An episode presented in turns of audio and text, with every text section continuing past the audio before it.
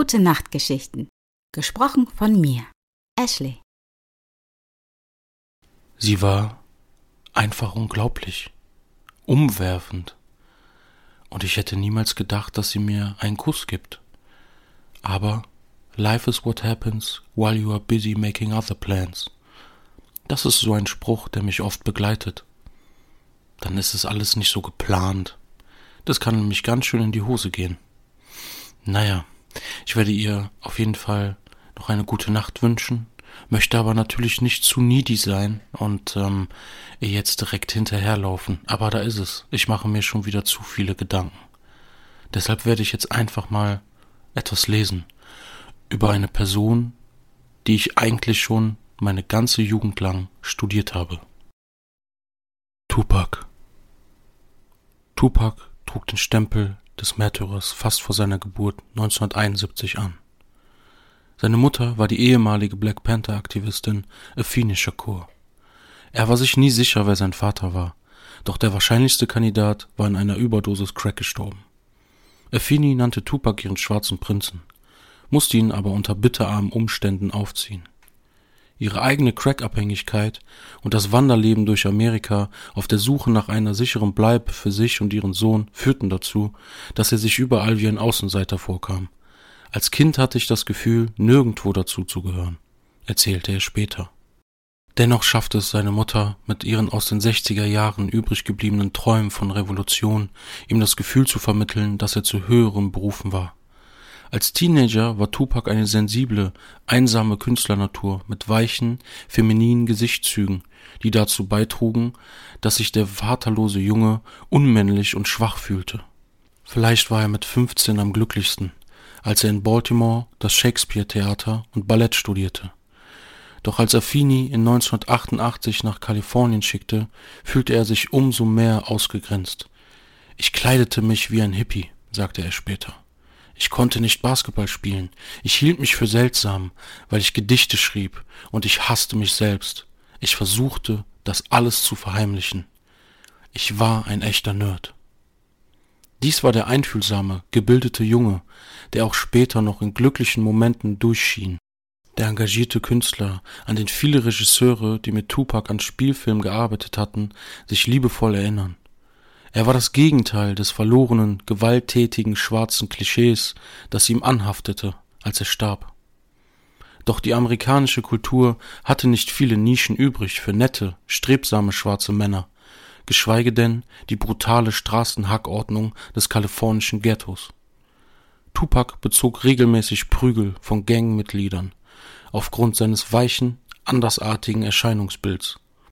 Er schlug den klassischen Pfad der Unterdrückten ein und legte selbst die Maske des gefühlstauben Machos auf.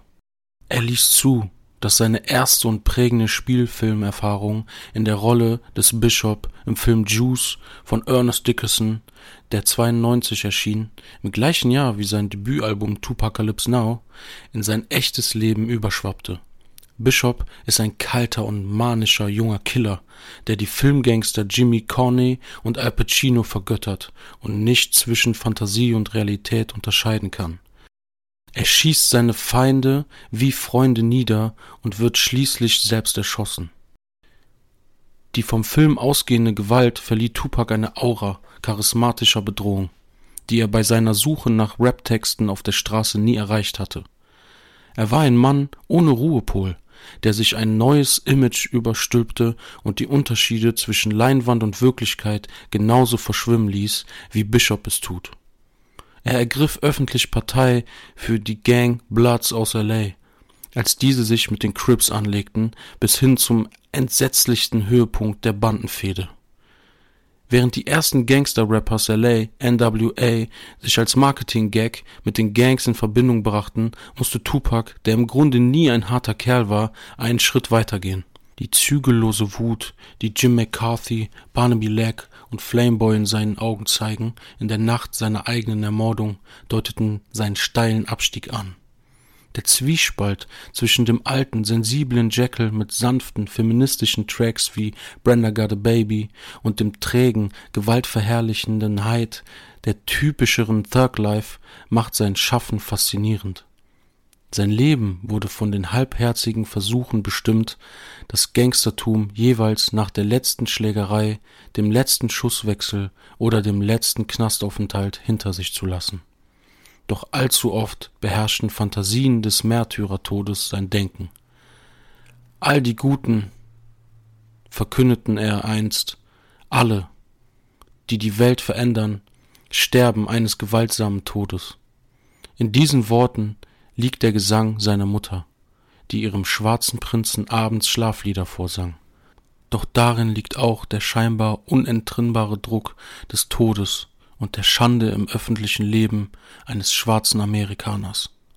Michael Jackson, O.J. Simpson und Mike Tyson, von dem Tupac am Abend seiner Erschießung einen Kampf sah und sich mit ihm verwandt fühlte, gehören zu den schwarzen Giganten, die in neuester Zeit zu Fall gebracht wurden. Von Martin Luther King und Malcolm X bis hin zu James Brown, Chuck Berry und Sly Stone scheinen Sex, Drogen und Gewalt den Untergang jedes erfolgreichen Schwarzen zu besiegeln. Die Geschichten derjenigen, die diesen Teufelskreis weitgehend durchbrochen haben, wie Curtis Mayfield und Jay-Z, scheinen nie so präsent zu sein. Tupac zeigt das Wesen dieses scheinbar willkürlichen und doch so hartnäckigen Fluches auf. Wir sehen, wie Marvin Gaye vom eigenen brutalen Priestervater erschossen wird, Malcolm X von einem schwarzen Attentäter.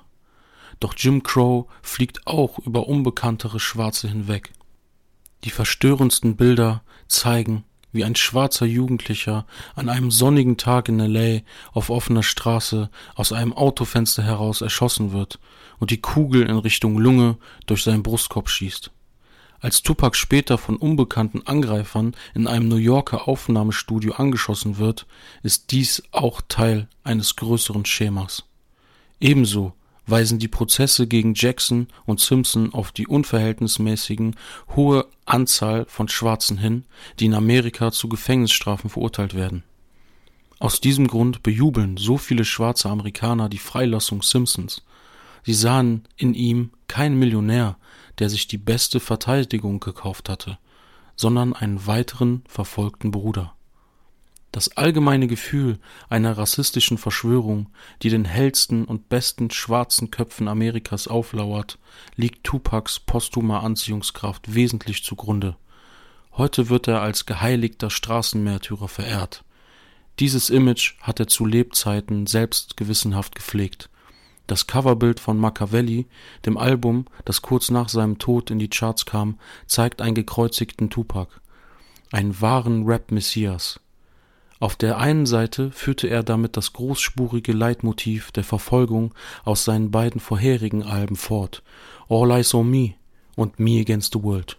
Das gerechtfertigte Gefühl von Paranoia in der Rapkultur der Westküste nach der Misshandlung des Rodney King und den darauffolgenden Ausschreitungen in LA erhöhte sich für Tupac durch seinen ungeheuren Cannabiskonsum. Und seine Regel.